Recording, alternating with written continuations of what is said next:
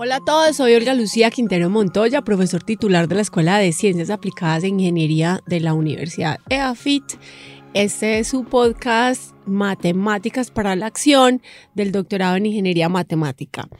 Tenemos de nuevo un invitado muy polémico, Juan Carlos Gutiérrez Betancourt, nuestro estudiante de doctorado por el Departamento de San Andrés. Ahora te voy a preguntar acerca de algo muy tropical, diríamos así, que nos afecta a todos y que impacta al mundo entero. Juan Carlos, tomar medidas urgentes para combatir el cambio climático y sus impactos.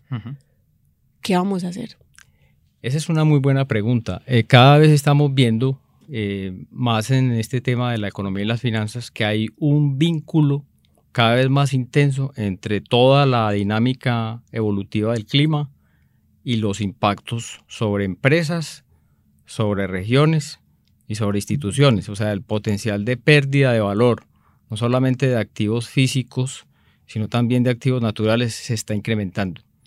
Y eso está afectando, eh, digamos, la sostenibilidad económica de una región o de un país, que antes desconocíamos esos, esos canales de transmisión. Entonces, todos estos efectos de eh, riesgos físicos, de riesgos de transición, se están componiendo y están aumentando el riesgo de pérdida. O sea, estamos entrando en una consideración de cómo medir esos impactos, esas cascadas de impactos de riesgo sobre el valor de los activos financieros. O sea, el precio de una acción de una empresa en bolsa, el precio de un bono, que es un título de deuda de una empresa en el mercado de capitales, se está afectando por la persistencia y el aumento de la frecuencia de los eh, fenómenos climáticos. Y entonces el reto que hay es cómo medir eso. ¿sí? Pero hay un reto más, digamos, más inmediato y es, bueno, en aquellas zonas que están expuestas a riesgos climáticos de, diverso orden, eh, algunos de desastre natural como un huracán, un tsunami, etcétera, cómo medir em, el valor o cómo medir la tasa de descuento aplicable a las inversiones en infraestructura, ya sea infraestructura costera para playas, infraestructura eh, para protección de manglares y de corales, o infraestructura hospitalaria, porque también está expuesta, o infraestructura turística, que también está expuesta a ese riesgo de desastre. Entonces eso, eso implica que haya necesariamente una dimensión cuantitativa de modelación de ese valor potencial en riesgo de esos activos. La gente dirá entonces que cómo así que la matemática en el cambio climático, si matemática no es reciclar. Para los matemáticos, ahora sí, yo te entregué como estudiante a uno de nuestros profesores nuevos del departamento, Nicolás Moreno.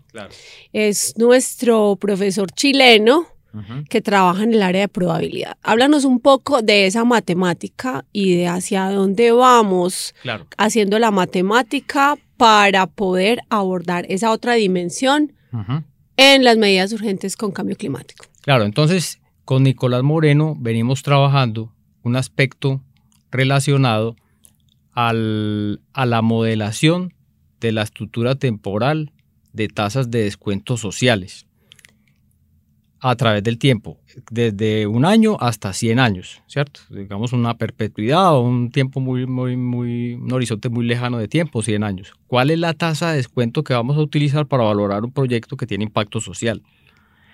Em, y eso tiene un componente probabilístico bastante fuerte. ¿Por qué? Porque hay la, dinámica de los acontecimientos climáticos genera saltos de difusión en la función de descuento. ¿sí?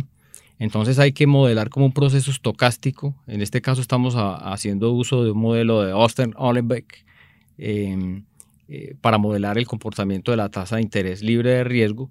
Y hemos encontrado, o se ha encontrado en la literatura, que las tasas de descuento pueden llegar incluso a ser negativas cuando hay grandes shocks eh, climáticos o cuando hay desastres macroeconómicos sobre el efecto puede ser negativo sobre la tasa de descuento. Y eso tiene muchas implicaciones. ¿Por qué? porque general o tradicionalmente se usa una sola tasa de descuento constante a muy largo plazo para descontar los flujos de caja de los proyectos de inversión. Y eso es un error, porque no incorpora la evolución del riesgo. Entonces, por ejemplo, aquí Planeación Nacional utiliza una tasa de, descuento del 9%. eso no tiene sentido, porque eso puede terminar valorando más los proyectos de inversión que tienen impacto público en, en las regiones, que no son privados, sino que son públicos. Un hospital, eh, o cualquier tipo de proyecto de infraestructura, un aeropuerto, por ejemplo, que también está expuesto a, desastres climáticos eh, por culpa de un huracán o de una tormenta.